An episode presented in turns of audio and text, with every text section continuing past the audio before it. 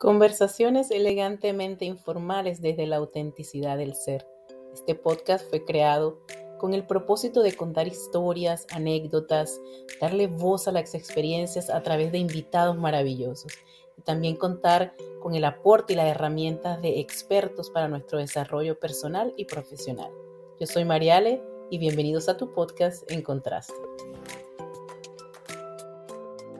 El día de hoy vamos a conversar, eh, va, a haber varias facetas, porque estoy hablando el día de hoy con una psicóloga, diseñadora gráfica, y sin embargo lo que nos trae el día de hoy es su historia de vida y cómo ello se ha ligado y se ha conectado de una manera muy orgánica a lo que desempeña el día de hoy en la psicología. Es una defensora total del maltrato contra la mujer y de hecho nuestra conexión vino porque mutuamente decidimos ayudar y apoyar y aportar nuestro granito de arena en una fundación que actualmente se encuentra en diferentes partes del mundo.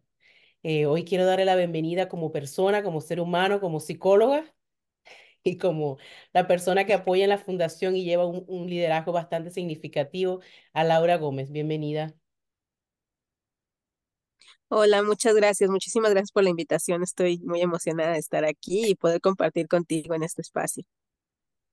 Sí, para mí es un gusto traer personas que, bueno, te pueden aportar como especialista, pero sin embargo, la historia de vida que tienen es una, una clara prueba de que las cosas te encuentran en el camino, ¿no? A veces no de la manera que esperas, pero al final te da el resultado que era necesario para, para aportar, para apoyar, para ahorita el valor que tú le agregas a la mayoría de las mujeres, pues es, un, es, es, es digno de resaltar y por esa razón quería traerte al podcast. Ay, muchas gracias. Pues de hecho, eh, bueno, yo soy parte de la, de la Fundación Ana Bella y eh, en algún momento a mí me tocó estar del lado de la, de la que necesitaba ayuda y de la paciente. Y lamentablemente, pues no recibí los abordajes adecuados, tanto a nivel social como a nivel profesional. Y fue por lo que yo pues empecé, hay muchas partes de mi proceso, yo soy superviviente de, dos relaciones de maltrato. La primera hubo abuso psicológico, físico, sexual, económico, y es el, ese maltrato que pues sí es fácil de identificar. Y la segunda, y de ese yo tuve que salir solita, pero no, no recibí el abordaje adecuado. Entonces terminé cayendo en una segunda relación de maltrato. Esa segunda relación de maltrato fue abuso psicológico, lo que se le conoce como gaslighting, ese abuso invisible donde no había golpes, no había insultos y sin embargo jugaba con mi mente de una forma increíble. Llegó un momento donde yo no sabía cuáles eran las ideas mías y cuáles eran de él. Me había hecho sentir miedo de todo, dudar de todo, dudar de mí, de mis conocimientos, de la gente que quería, de lo que yo quería, de lo que era, de lo que me gustaba. O sea, era una locura, una locura cómo jugó con mi, con mi mente, al grado de que yo llegué a un momento a pensar que estaba volviendo loca.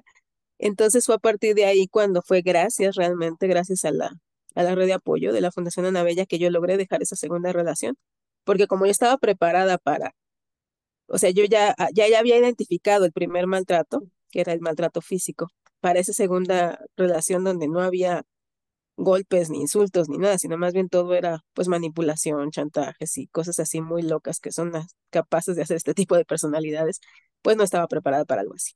Entonces, cuando yo termino de ahí, no recibí tampoco el abordaje adecuado psicológico. Yo eh, terminé eh, con lo que se llama trastorno disociativo, que fue muy curioso porque eh, yo me di cuenta que algo pasaba porque me iban a saltar, o sea, eso es una locura, que sabes, me iban a saltar. Y yo eh, cuando pues voy, a través voy, me subí al puente, era ya de noche, yo estaba oscuro y yo iba solita. Y entonces esta persona pues se le hizo como fácil, supongo, vio la oportunidad y me agarró del brazo y me dijo, tu celular y tu cartera. Y yo de, yo le, me le quedo viendo así, no, como si nada, le digo no. Y me dice que tu celular y tu cartera. Y yo, no, Y así yo bien tranquila. Y yo creo que él así me dijo, así, está bien, está bien, sin hacer así una grosería, ¿no? Y me dejó ir. Y yo ya bajando el puente digo, creo que en este momento debería de correr. y entonces ya corro hacia el transporte público, llego a mi casa y, y no encontraba el miedo. O sea, yo no sentía miedo. Y dije, un momento, creo que esto no es normal. En ese momento yo estaba en la relación de maltrato, la, la segunda relación de maltrato. Y entonces, eh, cuando yo dejo a esta persona después de, o sea, fue muy difícil, muy, muy difícil. El enojo fue una de mis emociones que completamente la perdí. O sea, porque en ambas relaciones, tanto en la primera donde sí el abuso era más evidente y en la segunda, eh, el enojo es una emoción tabú. O sea, no te puedes enojar porque si tú te enojas, el maltratador se enoja más y te va peor. Y en el caso del miedo, el miedo, ¿perdón? No, disculpa, sí, eh, hablando de eso, porque quisiera que las personas el día de hoy eh, pr primero conocieran la realidad del gaslighting, que es, es, de verdad que cuando yo me tocó ver los videos y ver de qué se trataba, yo decía, esto es mucho más común de la que, la, de la que las mujeres piensan y, y no le tenemos definición, es decir, simplemente pasa y no, no identificamos que es un tipo de violencia.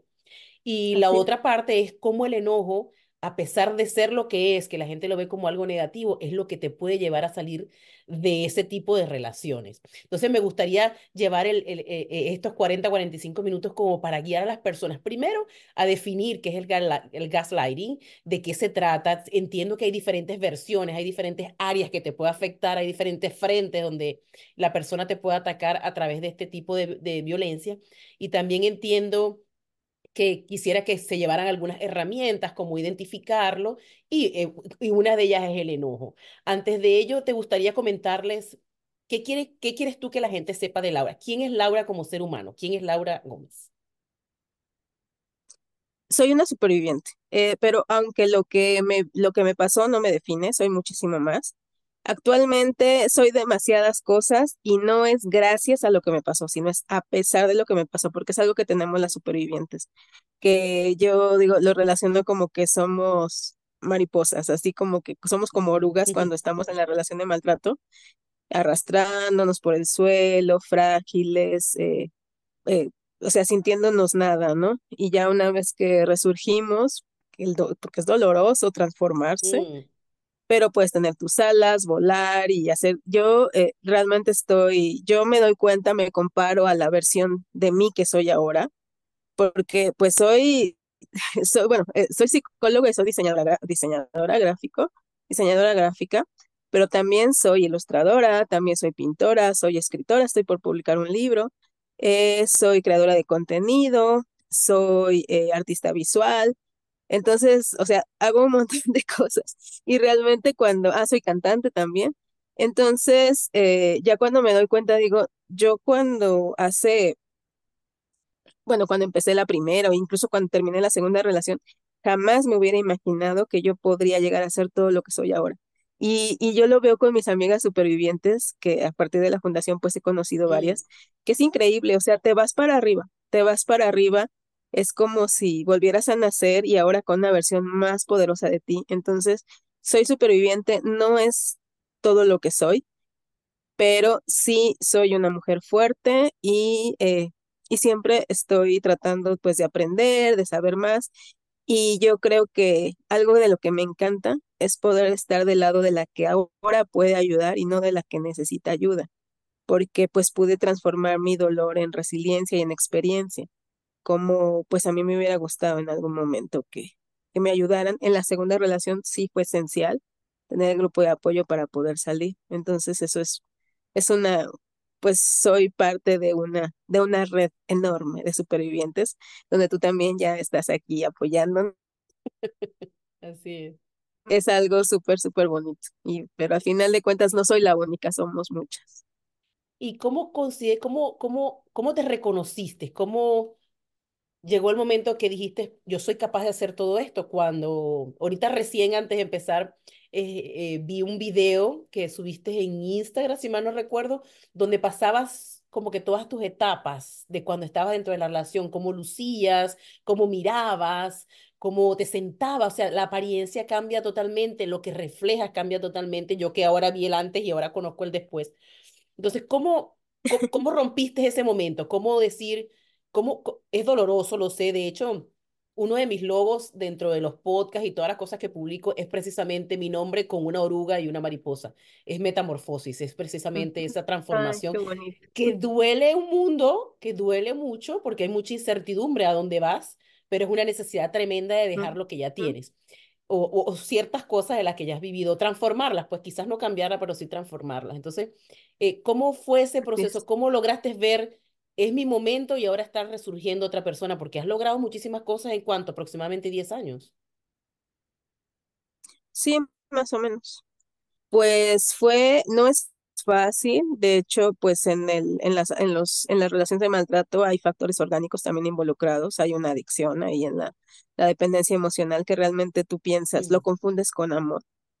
y pues hay un condicionamiento por parte del maltratador, nunca, eh, nunca se presentan como maltratadores y tampoco no son malos todo el tiempo. O sea, las personas que piensen que digan, ay, pero pues es que ¿por qué siguen ahí? ¿Cómo no se dan cuenta? O sea, ellos ujú, jamás se presentan como lo que van a hacer. Y aparte no te están maltratando todo el tiempo, por eso se genera un condicionamiento. Este, te tratan bien, luego te tratan mal, luego te tratan bien, luego te tratan mal, y luego te tratan bien dos veces y mal una vez o mal dos veces, y, o sea, es, es ni siquiera hay, hay que esperar, ¿no? Entonces, todas las mujeres pues tenemos un punto de quiebre. Yo en mi caso con el, con el primer maltratador, pues fue mi punto de quiebre, fue una amenaza de muerte con arma, me puso un machete aquí en el cuello y me amenazó con que iba a matarme, iba a matar, quería que yo le, que le confesara que me gustaba un amigo, cosa que pues ni al caso él se ponía celoso, celoso de todo el mundo. Entonces me dijo que iba, y, pero ese fue mi tercero, con él tuve tres puntos de quiebre. El primero fue la, la muerte de mi perrita por su culpa, porque también los animales son, pues son sus víctimas de ellos, mm, porque odian todo lo que tú quieres. Entonces mi perrita murió por su culpa, ese fue mi primer punto, punto, punto de quiebre. El segundo fue que trató de engañarme con mi propia hermana Afortunadamente mi hermana pues obviamente no aceptó y él le agarró mucho odio ahí, pero ahí fue mi segundo punto de quiebre. Y el tercero fue esa amenaza de muerte con arma. O sea, ya cuando me amenazó de, muerte con el arma, que me dijo que, que si no me, si yo le confesaba que me, me gustaba a mi amigo, pues nada más me mataba a mí. Y si no le confesaba, iba a matar primero a mi familia y iba a hacer que yo los viera y después me iba a matar a mí.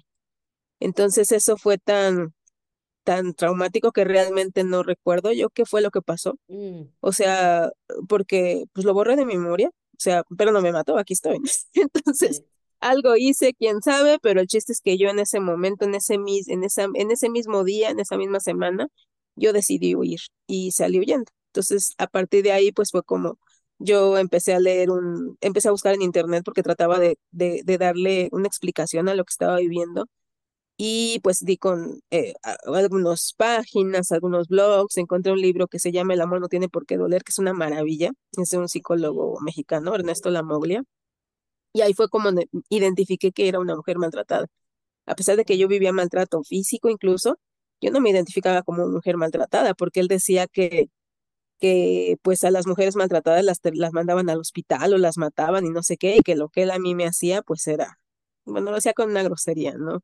Así, Juega con pero tu cositas merecimiento, ¿no? Es una cosa de que te convence de que mereces lo que te está sucediendo y es parte de, de, de la manifestación de amor, supongo. Sí, que solamente así entendía, era lo que él me solía decir. Entonces ese fue mi punto de quiebre, terminé eh, con él, salí huyendo, hice contacto cero, me llevé algunas cosas, después algunos amigos me regresaron, me ayudaron a regresar por otras, pero eh, un año después, lamentablemente, terminé en otra segunda relación de maltrato porque pues no tuve, eh, insisto, no tuve el abordaje psicológico adecuado. La psicóloga no supo identificar, para empezar, no supo identificar que yo estaba, yo tenía trauma, o sea, yo estaba traumatizada, porque después de una relación de maltrato terminas con trauma, o sea, ya hay que, hay que trabajarlo, hay que trabajar eh, lo inmediato y, ella nada más se fue como que al pasado, pero a remover cosas que ni al caso y entonces no, no me apoyó de, forma adecuada. Y cuando yo conocí a esta, esta segunda persona que ahora que lo, pues que lo evalúo y que ya sé más de todo esto ya de forma profesional, yo creo que él sí tiene, este segundo sí tiene un trastorno de la personalidad narcisista, o sea, es, o psicópata narcisista, es que es una locura, una locura todo lo que él hizo con mi, conmigo, con mi cabeza, o sea, fue increíble. Entonces, cuando yo lo empecé a conocer, eh, yo recuerdo que me le decía yo a la psicóloga que se me hacía raro, que es que porque yo de repente lo veía en todos lados. O sea, en todos lados estaba, o sea, casualmente, eh, por todos lados me lo encontraba, a pesar de que yo nunca lo había visto en mi vida. Pero una vez que él me ubicó, casualmente siempre estaba en todos lados, estaba exageradamente interesado, era, no sé, algo, algo no Mm, me, no me convencía. Y entonces yo le dije a la psicóloga que, que Le dije, bueno, pero ahora creo que yo ya me siento muy, yo ya estoy lista para que si las cosas no funcionan, pues yo poder salir de ahí. Y yo así de, ay, ahora que me, me, que me recuerdo, digo, ay, Laura, qué ingenua eres. Pero bueno, entonces y la psicóloga me dijo, dice, pero es que te estás predisponiendo a que va a salir mal. O sea, imagínate, ¿cómo le puedes decir eso a una víctima de maltrato, a una superviviente de maltrato? Eso es súper negligente, porque si no has trabajado la dependencia emocional y vas y le dices a una víctima de maltrato que está a punto de involucrarse en una segunda relación cuando es obvio que no ha sanado las razones por las que pues, cayó en la primera, pues la estás lanzando pues al, al abismo, ¿no? Y pues ya, y Laura, pues, o sea, si la psicóloga me dijo que pues no me predispusiera, pues ahí voy y me tiro de cabeza a esa segunda relación de maltrato donde por poco no la libro. Eh, el gaslighting es una, que ahorita me comentabas, porque eso fue lo que yo viví en la segunda relación. Es un tipo de relación, es un tipo de maltrato psicológico. Yo lo separo al maltrato psicológico normal, porque el gaslighting, eh, el maltrato psicológico, pues es de que te insultan, te, eh, te, te, te amenazan, o les pegan a las paredes, o, o te dicen que te van a lastimar o cosas así, pero son cosas muy obvias, muy, muy obvias. O sea, es una violencia que se nota. El gaslighting no. El gaslighting viene, de hecho el término viene a partir de una película de los 40, muy buena, muy, muy buena, en blanco y negro, está por ahí gratis en YouTube. Y en esa película, pues él trata de un, un hombre que es un, pues un ladrón de joyas, entonces se casa con una mujer eh, pues de buena familia, muy rica y así, porque en la casa donde ellos viven, eh, él había dejado pues su parte de su botín.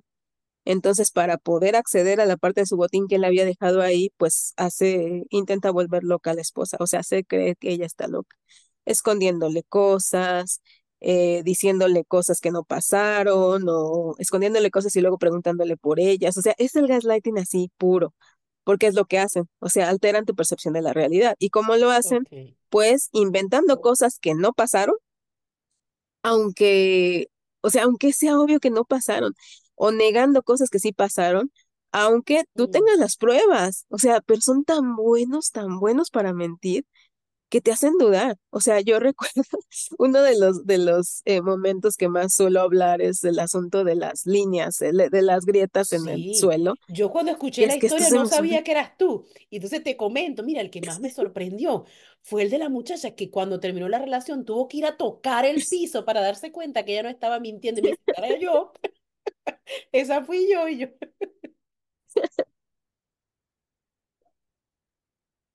Sí, sí, pues es que esa soy yo, es que es una, es una locura, o sea, yo la versión de Laura que soy ahora, pues no, o sea, le hubiera mandado a la goma y yo me hubiera ido a tocar el piso y, y decirle así, estás loco, mira aquí. Pero en esa ocasión, pues no, entonces, bueno, tú ahora sí que tú conoces la historia, pero pues, lo cuento así rapidísimo para pues, quien no lo, quien no lo ha escuchado, que entre muchas, y esto solamente es una muestra de lo mucho, mucho, mucho que él me hizo. Entonces, eh, pero era de que íbamos pasando por una plaza comercial, nosotros trabajábamos atrás de esa plaza comercial y toda la plaza comercial, todas las flechas del estacionamiento, eh, yo me di cuenta que estaban cuarteadas, que, que habían cuarteado el piso.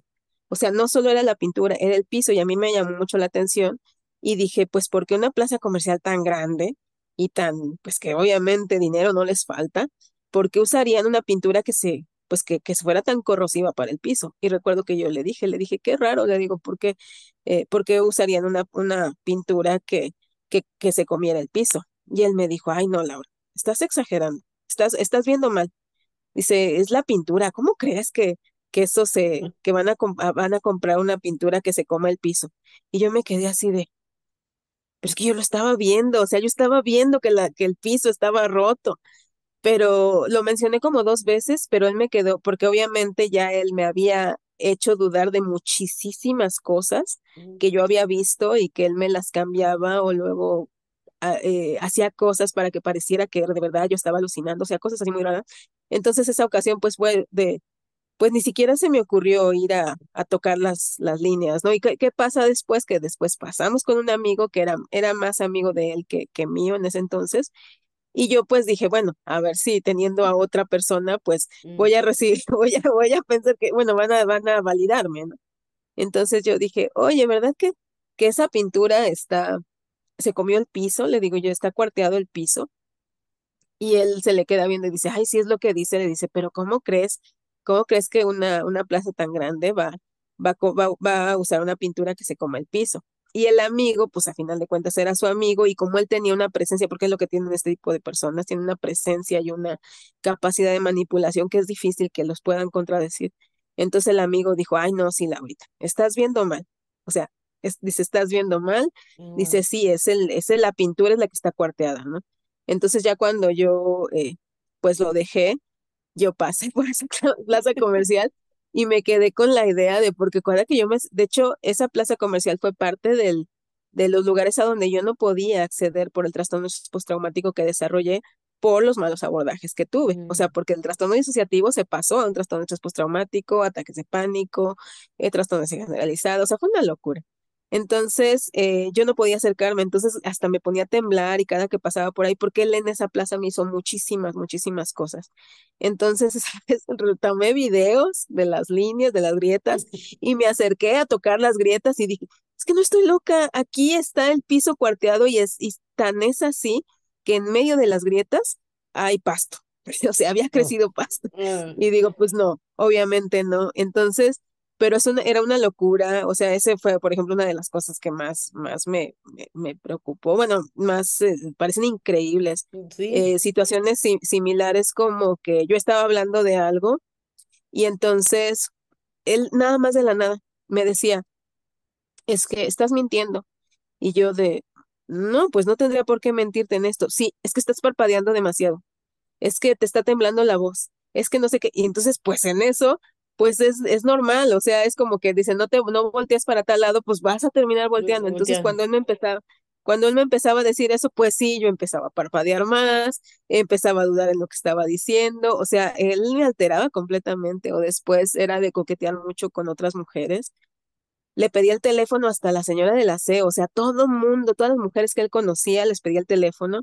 Llegué a ver cómo se sentaba alguna en las piernas, cómo le daba de comer a una en la boca, pero cuando yo le lo enfrentaba me decía que yo había visto mal, que no era cierto.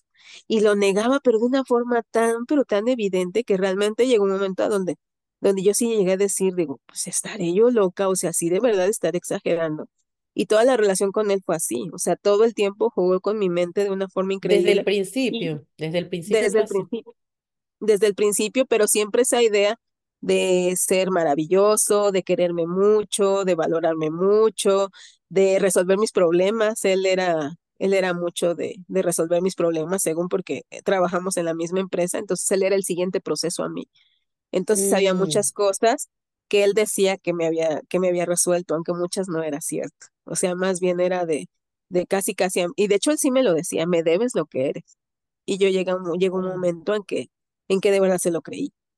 Y pues el asunto del enojo, pues sí era muy obvio que yo no me podía enojar porque si yo me enojaba, pues él se enojaba y me iba peor. Entonces muchísimas veces mm, en que yo me quería enojar, lo único que salía era tristeza, aunque en realidad estaba enojada. Entonces esto en las supervivientes es muy común, muy común, que el enojo se reprima y que lo único que salga sea una tristeza, pero esa es una tristeza que no es normal, que está enmascarando el enojo. Entonces yo ahora cuando me toca apoyar supervivientes es lo que les digo, abraza tu enojo, abraza tu enojo porque el enojo es el único sentimiento, la única emoción, bueno, para empezar es una, es una emoción básica, es la única emoción que te va a ayudar a poner límites. O sea, no hay ninguna otra emoción que te va a ayudar a, hacer- a poner límites. Entonces, una vez que tú encuentras el enojo, por ejemplo, cuando tú dejas al maltratador, cuando yo lo dejé a, este segundo, tuve un síndrome de abstinencia, pero horrible, así de, de sentía que me morías si no lo veía. O sea, es increíble. Ah, Así yo digo, yo, yo me adicción. imagino que es una adicción, o sea, así lo tuve, yo de temblaba, taquicardias, pesadillas, sudoraciones, y yo, y yo eh, Mm, eh, lo que fue, nosotros en la fundación recomendamos un ejercicio que es la lista de los horrores, así de, de recordar en una lista todo lo malo que te hizo para encontrar el enojo, porque el enojo es lo que, es lo que te va a ayudar a que, a no regresar A no porque el regresar. enojo, el enojo viene de nuestro, de nuestro sentimiento de injusticia. Entonces, cuando logramos encontrar el enojo, es cuando por fin aceptamos que no merecíamos lo que pasó, no merecíamos todo ese daño.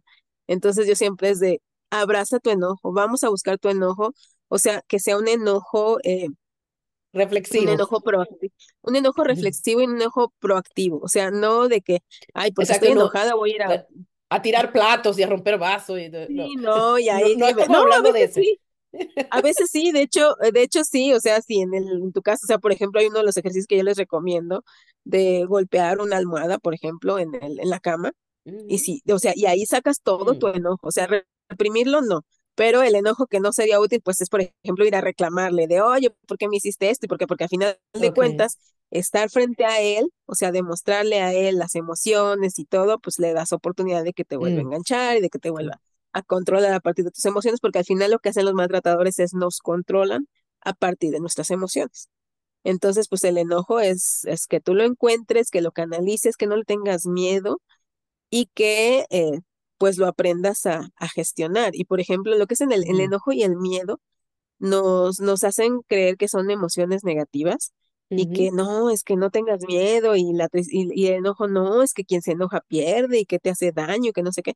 Y por ejemplo, en el caso del, del miedo, hace, hace poco estaba, estaba atendiendo a una paciente, lo que yo le digo, le digo, mira, el miedo no es malo, es tu instinto de supervivencia. Entonces, hay dos formas de, de, de canalizar ese miedo, de enfrentar ese mm, miedo. Uno es, digo, es como si fuera un avestruz. Un avestruz que viene y que el- a un depredador que se la va a comer, un león, un lobo, lo que tú quieras. Bien, ve el avestruz, se asusta, tiene miedo y un avestruz, por mm. ese miedo, ¿qué va a hacer? Va de, ay, ya no quiero ver nada, va a enterrar su cabeza en el, en un Y hoyo y a ahí se va a esperar que quedar, pase. ¿no? Mm, A esperar a que pase. Y la otra avestruz va a correr por miedo y ambas tienen miedo, pero ambas lo enfrentan de diferente forma. Entonces digo, ¿cuál crees que va a sobrevivir? claro. Entonces, y ella me dice, no, pues la que corre, la que corre. Y yo, pues sí. O sea, porque al final de cuentas el miedo es tu instinto de supervivencia. Y en las relaciones de maltrato, lo que es el enojo y el miedo son indispensables para no merezco esto, no merezco esto, no merecí nada de lo que me hiciste y no tengo por qué quedarme a, a soportarte. O sea, ese es el enojo que necesitamos son momentos, porque eh, escuché que me comentabas que que cuando estás eh, en ese tipo de relaciones o de situaciones, no necesariamente te das cuenta o anulas el enojo para no perturbar a la otra persona.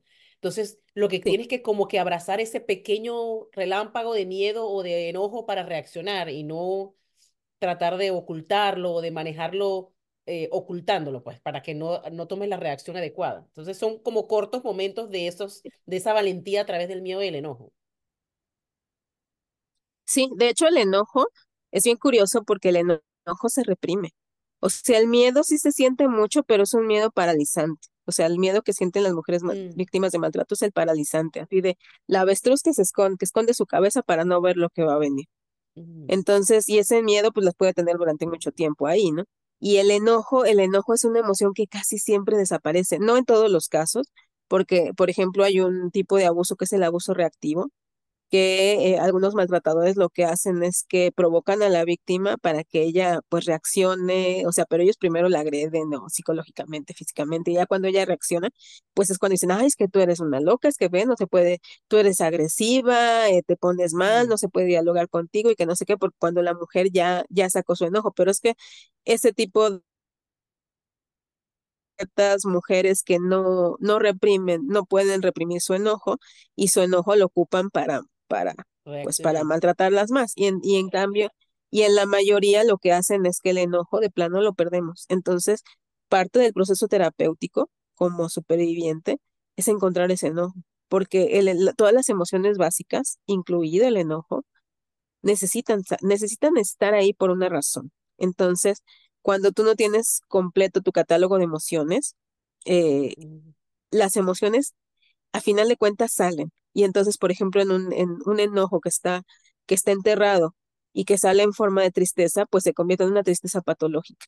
O sea, una tristeza que, que, que te quita las ganas de hacer las cosas, porque el enojo es una emoción eh, activa, una emoción que te, que te da energía, es una emoción caliente. mm, Y la tristeza es una emoción fría, es una emoción que te detiene, es una emoción que ah, te, que te baja el ánimo. Entonces, cuando tú estás reprimiéndose, es como si es un fuego, un fuego, el enojo es el mm. fuego, y entonces tú llegas y le echas agua, volcán pues lo único que va a provocar es más mal O sea, al final de cuentas es malestar, es, es porque el enojo sigue ahí, el enojo sigue ahí. Y lo peor de todo es que en las víctimas de maltrato, de repente, pues ese enojo, cuando te logras alejar del maltratador y no trabajas el enojo de forma adecuada, pues termina saliendo, pues como si fuera una manguera tapada, que de repente la destapan, pues Oh, sale así de, ¡uf! y de repente, pues ese enojo, pues termina derivándose, pues con los hijos o con nuevas el- sí, parejas. es lo que te iba a preguntar, que si de repente lo escondes o lo manipulas o lo, lo dosificas con, con, con la persona que, que, que te está agrediendo en ese momento psicológica y emocionalmente, pero al final lo, lo, lo sueltas de alguna forma y terminas haciéndolo con las personas que menos, que hasta te preguntarán, bueno, ¿qué le pasó? Es como una, explota de repente en el área donde no debería estar para evitar Sí, problemas, o, o los más indefensos, sobre todo los hijos, es, es la parte que no, que no, que no, van a, no va a tener una reacción contra ti a- cuando tú tienes estos momentos de enojo, porque al final pues están indefensos ni siquiera saben lo que está sucediendo. Y tú sí, en optas muchos, también por hacer un maltrato. Eso te iba a comentar que sí, esto, esto no solamente se ve con las parejas, ¿verdad? O sea, hay relaciones, em, no sé, de padres con hijos, de, que, que también tienden a tener este tipo de manipulación, ¿no? Sí, de hecho, las relaciones de maltrato se dan en todos los aspectos y esto del enojo Mm, no es lo único que pasa. O sea, algunas mujeres sí, te digo que el enojo es algunas de, eh, se enojan y reaccionan contra la pareja, pero después se sienten culpables y todo esto. Hay otras que sí, su enojo lo, pues lo descargan con, pues con hijos, mascotas o así, o hay otras que no, des- no lo descargan hacia ningún lado y que nada más se lo tragan y pues es lo peor porque pues hasta te enfermas, existen las enfermedades psico- psicofisiológicas, eh, lo que es eh, la, la- diferentes enfermedades del corazón, eh, hipertensión, o sea, hay muchas enfermedades que derivan a partir de una, pues de las emociones no gestionadas. ujú, Entonces, y que ya son enfermedades que ya, ya están ahí, o sea, que ya se quedaron y, y, y pues fue es a partir de, de que no trabajaste el estrés, porque pues una persona que está viviendo vi- maltrato vive estrés constantemente, todos los días, los 365 días del año, las casi las 24 horas del día. Y, y el estrés, pues lo que hace es que te altera las emociones, no puedes eh, enfrentar pues lo- los problemas de la vida diaria, todo el tiempo tu cuerpo está en alerta, todo el tiempo estás preocupada, todo el tiempo tu corazón está, está palpitando, estás, está generando demasiada sangre, está eh, palpitando muy rápido, o sea, todo el tiempo eso es una locura para tu, para tu cerebro y para tu organismo. Entonces es muy, muy complicado y por eso es la importancia de que, pues para empezar, se salga de este tipo de relaciones, mm, pero también que se reciba el, el, el abordaje adecuado, tanto para, para las víctimas como para sus, sus hijos, porque de repente hay muchas eh, ocasiones en las que me dicen, ay, es que cómo voy a dejar a mis hijos sin padre, es que cómo voy a alejar a mis hijos de él y que no sé qué, o sea, los hijos también son, las hijas y los hijos son víctimas del, del maltrato, de hecho ahí también pues muchas veces el maltratador pues ocupa a las hijas e hijos para maltratar a la víctima principal o, eh, o los, los voltea en, con- en contra de la, de la propia madre también, o se los quita, o sea, es una, es una locura. Entonces, es importante primero pues que se reconozca que está, que se está viviendo algo así y pues para poder reconocerlo, las emociones son básicas. O sea, yo siempre hablo mucho del enojo, digo, encuentra tu enojo. Una vez que encuentras el enojo, pues ya es cuando vas a decir, hasta aquí, no quiero esto, no lo merezco Y ese enojo, pues es lo que te puede, pues te puede sacar de ahí. Sí, es una, entonces el, el ga- el gaslighting está dirigido básicamente a alterar tu percepción de, de tus propias opiniones, de tus propios accesos, de tus habilidades, es cuestionarte constantemente emocionalmente, psicológicamente, sin agresión física. Sí, es de la realidad. De, de hecho, es, es prácticamente alterar tu percepción de la propia realidad, de la realidad y de, de tu entorno. O sea, es una locura lo que, lo que pueden llegar a hacer. Y te pueden llegar a hacer tomar malas decisiones y después ellos culparte por haberlas tomado o decirte que hagas tal cosa y después castigarte que por qué lo hiciste y negar que ellos fueron los que te dijeron. O sea, es una locura. Es una locura y este tipo de personas están ahí. O sea, porque es lo que lo que, y no se les nota, o sea, no se les nota, son personas súper sociables, son personas amigables, son personas que de repente parece que son muy acomedidas, que, que, que, que son bromistas, que son agradables, o sea, este tipo de personas no se ven. Entonces, como no se ven, la única forma en que vamos a poder defendernos de ellos, porque nadie estamos exentas de vivir maltrato.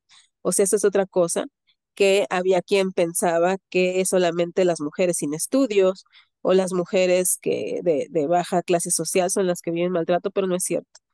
Todas las mujeres Mm, estamos vulnerables de sufrir una relación de maltrato porque ellos saben exactamente eh, identificar tus puntos débiles y identificar el momento en el que se pueden acercar a ti. Entonces, las, las, las vulnerabilidades que podemos tener para caer en una relación de maltrato pueden ser circunstanciales, o sea, ocasionales de por la situación en la que estás pasando, o de crianza, o sea, sí, de tu infancia, tu pasado y así, pero ellos van a saber exactamente en qué momento llegar. Y pues es muy, es imposible que, que pues una mujer no tenga ninguna vulnerabilidad, ¿no? Entonces es, es importante, pues, por eso la información, es muy importante saber mm. identificar este tipo de, de maltrato. O sea, no te, no, no lo vas a poder identificar a la primera, porque sí es muy difícil que lo logres identificar a la primera, aunque hay señales de alarma muy, muy evidentes, ¿no? Como el que tienen tres días de conocerte y ya te dice que te ama y que se quiere ir a vivir contigo. O sea, a ver. Sí. Es como pues la es presa, que no, esperando la no, presa nada más. sí, son cazadores, son, caz- son depredadores de su propia especie. El doctor Robert Harry, que es el que pues es un psicólogo estadounidense, investigador también que lleva, lleva bastantes años eh, investigando sobre este tipo de personalidades, dice que son depredadores de su propia especie, o sea, son cazadores. Entonces, están esperando a su presa, saben cómo llegarle, saben sus puntos débiles, van a actuar exactamente así. Y no cambian, o sea, es lo, es lo que es más importante de o saber, sea, que no una no, terminan con una relación y ya otra y otra, es, es constante, es repetitivo. Ujú. ¿Y, y, Y y cuáles generalmente son? tienen más de una. Ah, ok. ¿Cuáles son? Eso no lo sabía. Tienen tiempo para todo eso. ¿Cuáles serían las... que- co- co- Entiendo que es difícil identificarlos, pero uno como, como, como víctima antes de llegar a la supervivencia, ¿cómo podemos, cómo podemos no ser víctimas? ¿Cómo podemos minimizar el hecho de estar eh, tan vulnerables a eso? Entiendo que lo que puedo prever es que uno tiene que tener un trabajo interno, tiene que tener un trabajo propio, un, conocimiento interno, un, saber qué quieres y qué no quieres, qué es negociable y qué no, qué permites y no a ti y ante los demás, para poder, bueno, por lo menos detectar un poco y, y si vas a ser atacada por cinco, solamente pueda uno, ¿no? Supongo. Como una medida preventiva, ¿qué se podría hacer Sí. para...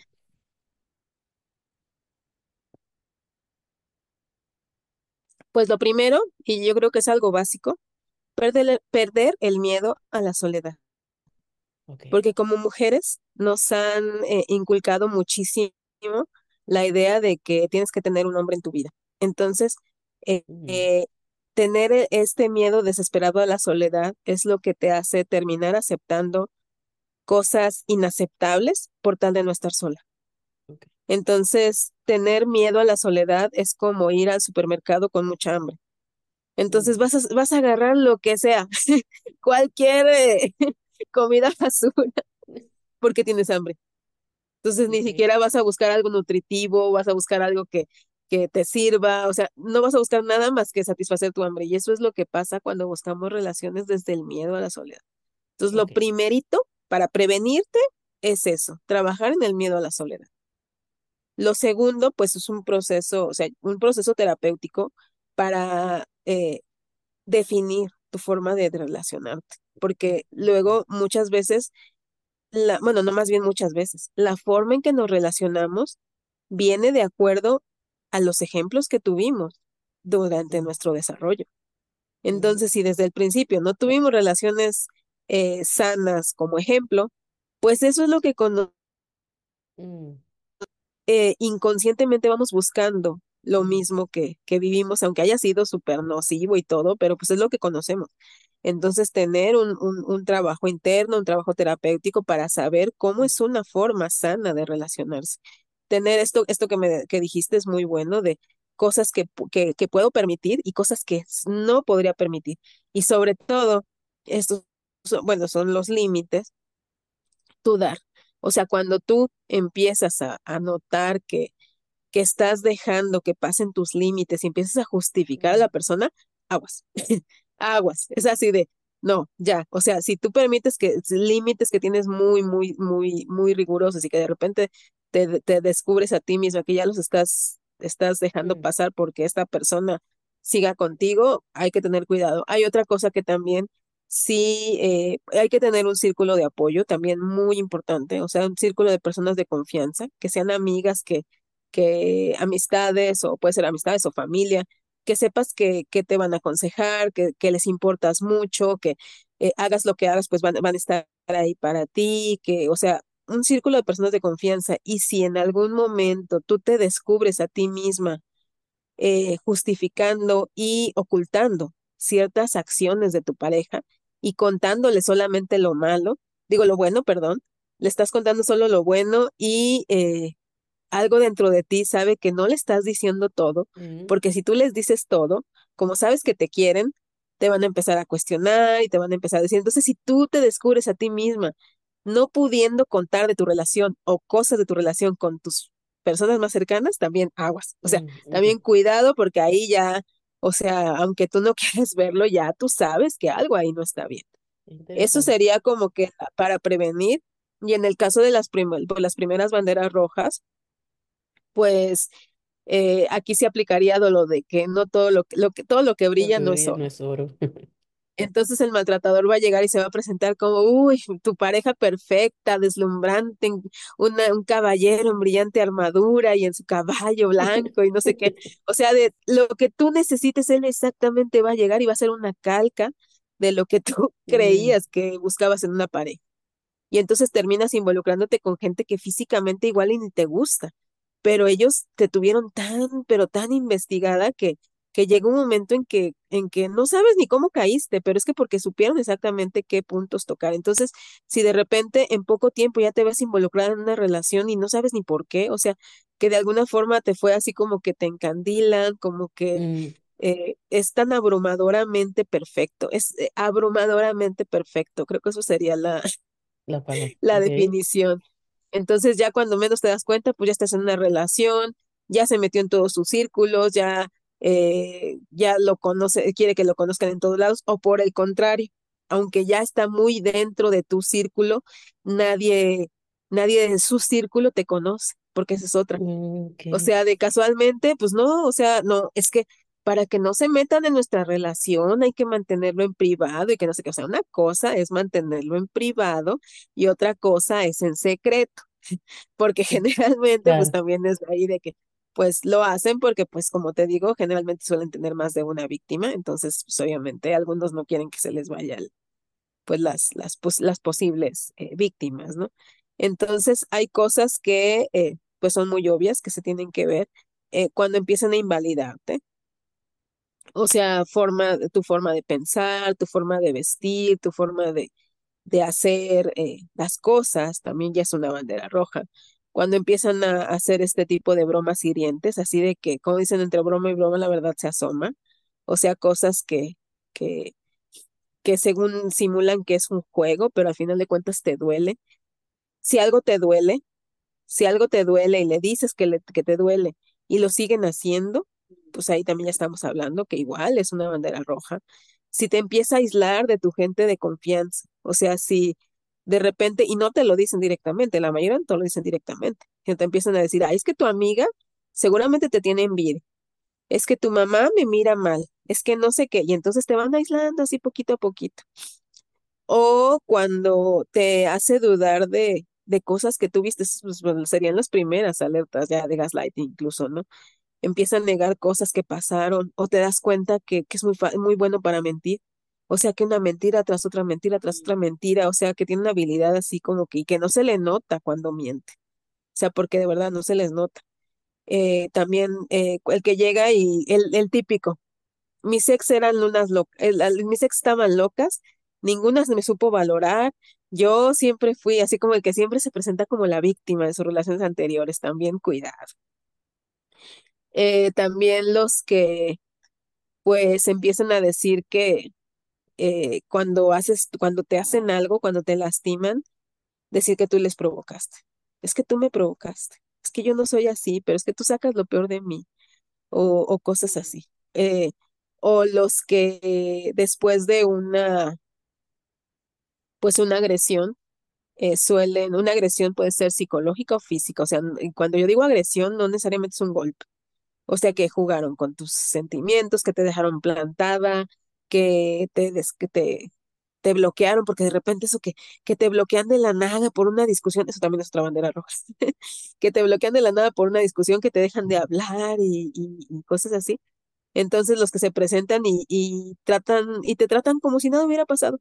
mm. Así como que, y tú después de que estuviste súper mal emocionalmente y llegan presentándose así como que nada pasó. Entonces eso también es otra bandera roja. Y en el caso de, pues, o sea, podríamos eh, mencionar Sí, muchas, muchas señales de alarma. De hecho, eh, para quien pues esté, esté viéndote, hay, hay un recurso muy bueno que es del Instituto Politécnico Nacional, que es una universidad de, de México, que crearon lo que se llama el violentómetro, que es un medidor de violencia. Está del uno al treinta Es una maravilla.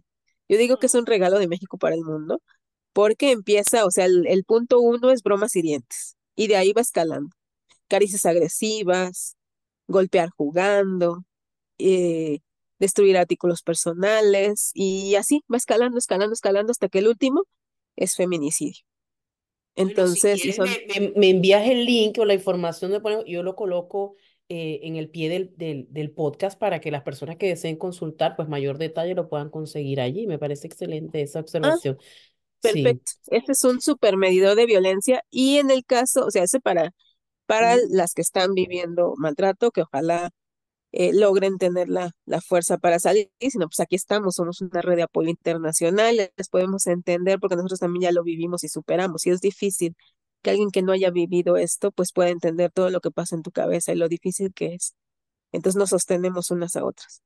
Pero también en el caso de cuando es una persona que tú quieres, o sea que hay cosas que también se pueden notar.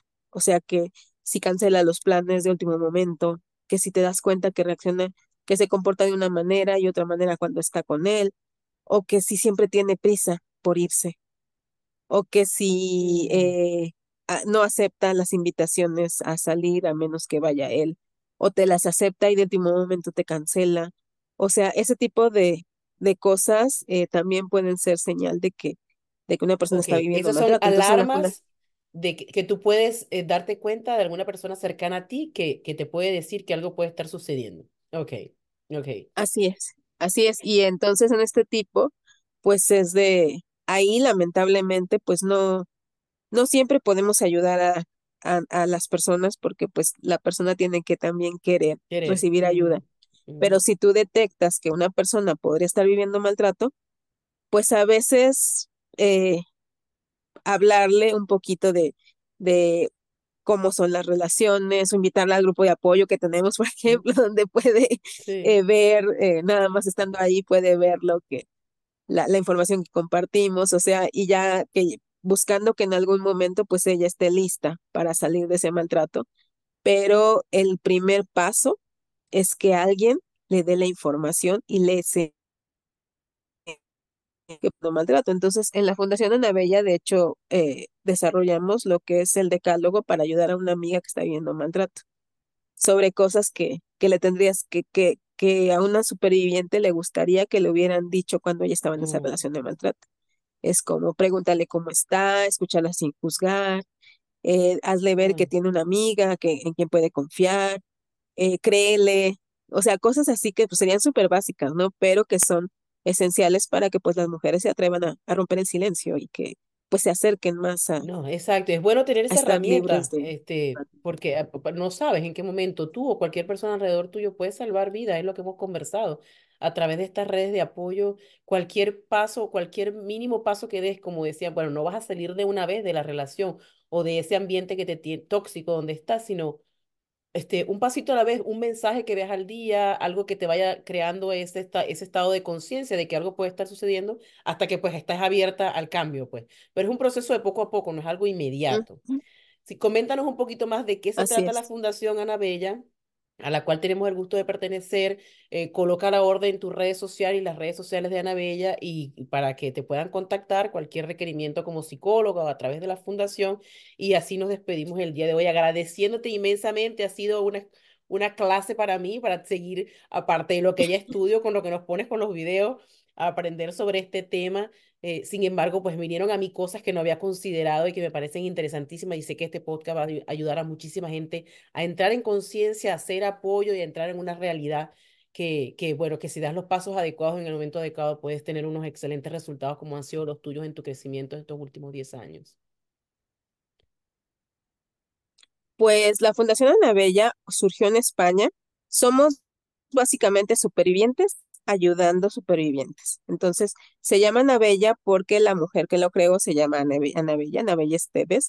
Ella, después de 11 años de maltrato, eh, decidió eh, alejarse de, de la violencia, pero fue una situación muy complicada donde él ya estaba en la cárcel y aún así dentro de la cárcel él intentó matarla en una visita conyugal y nadie, nadie la ayudó. Entonces, ella, y ya cuando ella sale de la, de la, ella, ella terminó en una casa de acogida, en un refugio, y saliendo del refugio, pues ella se vio así, pues, con los hijos pequeños, sin una ayuda, porque dependía completamente de él. Y lo, y en España, pues les dan un, les dan un, un, un- una cantidad de dinero por haber sido víctimas. Y es así como que no pueden aspirar a más. Entonces ella dijo, pues es que yo no soy, yo ya no soy una víctima, soy una superviviente. Entonces esto no es lo, es, no es todo lo que soy. Entonces ella empezó a, dijo, pues es que así como yo, seguramente hay más supervivientes y, y no, no es justo que nos hagan mm, eh, sentir como que, pues no somos suficientes y ya no valemos. Entonces ella se decidió a hablar eh, en público en uno de los canales más conocidos de España sobre lo que había vivido la una de las primeras mujeres, si no es que la primera mujer en España que se atrevió a hablar acá descubierta de que ella había vivido maltrato. Y a partir de ahí, pues muchas mujeres la llamaron, la primera mujer que ella ayudó se quedó en su casa y esa ayudó a otra y luego a otra y luego a otra y fue ahí como surgió la, la Fundación Ana Bella. Esto fue en España, pero en 2018, 2017-2018 fue cuando pues Ana Bella recibió una llamada y entonces eh, afortunadamente la contestó, pero eh, pues era la llamada de una mujer que estaba a punto de suicidarse porque eh, la, su pareja la había agredido la había apuñalado. Él estaba en la después de un mes de, de estar en el refugio y así, y encuentra su sangre seca y ella lo estaba extrañando. Entonces dice que me quiero matar. O sea, ¿cómo es posible que no esté extrañando, no? Entonces, pues ya Ana Bella habló con ella y así. Entonces, ya en ese momento Ana Bella dijo, bueno, así como estoy yo en España y soy superviviente y tengo un teléfono y pude acceder, pudo, una mujer pudo recibir ayuda a través de un teléfono en todo el mundo, debe de haber más mujeres con un móvil, con una, un ordenador y también pueden, y también son supervivientes y también pueden ayudar. Y fue por lo que hizo la, la, convocatoria internacional a través del video de Playground Do, que es eh, Lo nuestro es amor o muerte. Fue un video muy conocido que por ahí lo pueden ver. Y es así como llegó pues la magia de la tecnología. Llegó a pues a todo el mundo y a partir de ahí pues empezamos a, acercarnos mujeres de diferentes partes del mundo y se hicieron diferentes asociaciones locales. Está Vidas Resilientes en Argentina, está Latiendo Juntas en Guatemala, eh, Fundación Ana Bella México, eh, Renace Mujer Perú. Entonces, y hay todavía algunas más en, en puerta y seguimos eh, saliendo más. Y pues ahí igual, o sea, se reclutan a las voluntarias, se les capacitan, depende de las habilidades de la voluntaria, pues es lo que nos pueden ayudar. Algunas que son supervivientes, pues nos pueden hacer acompañar a las mujeres, o sea, ser sus amigas, porque a final de cuentas, cuando, cuando estás en una relación de maltrato, te quedas sin amigas. Entonces, nosotras es de, pues bueno, aquí tienes una amiga, una amiga en la que puedes confiar, en la que puedes, con, con la que puedes contar, que tiene una preparación para poder ayudarte y a- además que vivió y superó lo mismo que tú. Entonces, eso es una, es una cosa increíble, lo es lo que yo hemos, lo que he visto, que yo creo que es una de las cosas que más nos distinguen. O sea, poder darle una red de apoyo a las mujeres que se han quedado sin apoyo es maravilloso. Y poder eh, llegar y, y, y, y, pues literal salvar vidas, o sea, es algo, algo maravilloso que al final de cuentas, como yo les digo, o sea, sí ustedes son las que se salvan. O sea, nosotras les tendemos una mano, nosotras estamos ahí para apoyarlas, pero al final, pues el mérito es, es de ellas. O sea, ellas son las que salvan sus, sus vidas, ¿no? Pero, y es como así, es así como, como funcionamos. Entonces, pues estamos, eh, como pues somos a nivel mundial, entonces principalmente, pues estamos a través de, de redes, ¿no? De Facebook, de Instagram, de, de, eh, de TikTok, de YouTube. Nos pueden encontrar como Fundación Anabella, así, Fundación Anabella, tanto en nuestro grupo de apoyo se llama Red de Mujeres Anabella. Eso sí, es grupo solamente para mujeres, es grupo privado. Entonces, sí, pues es importante que contesten las preguntas y que eh, pues tengan un poquito de paciencia para ser aceptadas. Por eso es importante que contesten las preguntas, porque luego no contestan las preguntas y pues Hay más no, no trabajo se que les hace hacer. hay más trabajo que hacer porque pues cuidamos mucho la privacidad, la privacidad de nuestras miembros. Para no ponerlas en peligro, es necesario verificamos ver perfil por perfil. Y aparte tenemos el Red de Empoderamiento Financiero, que es, una, es otro grupo de apoyo para las, las víctimas y las supervivientes, donde les ayudamos, pues les, se les va, este apenas, este proyecto apenas está empezando, que es algo que ya se hacía en España, pero ahora se está haciendo a nivel internacional también para ayudarlas a emprender o a mejorar sus emprendimientos o capacitar para, para obtener un trabajo, hacer su currículum, eh, su orientación vocacional a la que se pueden dedicar, porque también hay muchas que han estado tanto tiempo con el maltratador que luego ya no saben ni a, ni a qué les, ni a qué se Mm, pueden dedicar, ni qué les podría gustar o ni, ni en qué son buenas. Entonces también podemos ayudarles en eso. Entonces todo esto es, es así como, como funcionamos. Bueno, eso es en cuanto a la, a la página de la, de la fundación, o sea, las redes, la Fundación Ana Bella. Y yo pues como, pues, de manera personal, pues soy creadora de contenido. Entonces en TikTok, en Facebook, en YouTube, tengo mucho, mucho contenido, muchos videos de qué hago des- desde mi propia experiencia o mis conocimientos como profesional o eh, que surge a, partir de casos que apoyo y así que yo sé que, que muchas más mujeres necesitan escucharlo o cosas de salud mental o de recuperación del maltrato y así. Entonces a mí me pueden buscar como Lore Links. Lore Links. L-O-R-E-L-I-N-X. Tanto en YouTube como en TikTok y en Instagram. Ah, y en Facebook también. Lorelins. Sí, de todas Ay, maneras, yo Psicolau. Estoy en como Psicolau en sí, Facebook. eh, en la, en, en- en la cajita de descripción, de todas maneras voy a dejar este, tus redes sociales y la de la Fundación Anabela para que sepan que es una opción que tienen todas las mujeres que después de este podcast puedan identificarse con algunas de las cosas que Laura ha comentado y se sientan en la libertad pues de, de, de por lo menos eh, tratar de formar parte del equipo, van a recibir capacitación, apoyo, es una red bastante amigable, es bastante acogedora y, y responsable y, y, de mucha reflexión, es de mucho, se, te trata como una superviviente. En realidad lo que se trata es de reconocer el estado en que, en que estás como víctima o en la situación que ya pasaste como superviviente, pero más que todo enseñarte que hay un después, después de, después de esta situación, que es lo que a mí me, me llamó muchísimo la atención, es que no eres lo que has sido, sino que tienes oportunidad de ser mucho más y se te brindan las herramientas para ello. Así es. Somos más de lo más que lo que nos pasa. Así es. Somos más que los que nos pasan. Estoy muy agradecida, Laura, por tu tiempo, por tu intervención, por tus conocimientos, por tu experiencia, por exponerte y por dar a conocer tu historia, que pues mucha gente puede o no identificarse, pero que puede ayudar. Y eso, eso es una de las razones por las cuales o el propósito de este podcast, brindar herramientas y oportunidades de mejora para las personas profesional y personalmente. Y te agradezco mucho que hayas decidido colaborar en este proyecto. Al, al contrario, muchísimas gracias a ti por la invitación. Me encanta estar aquí. Pues esperemos que este, que este podcast sea de mucha ayuda. Y pues a quien esté pasando por algo así, pues solo recuerde que no está sola. Aquí estamos, somos muchas a nivel mundial y podemos ayudarlas y entenderlas.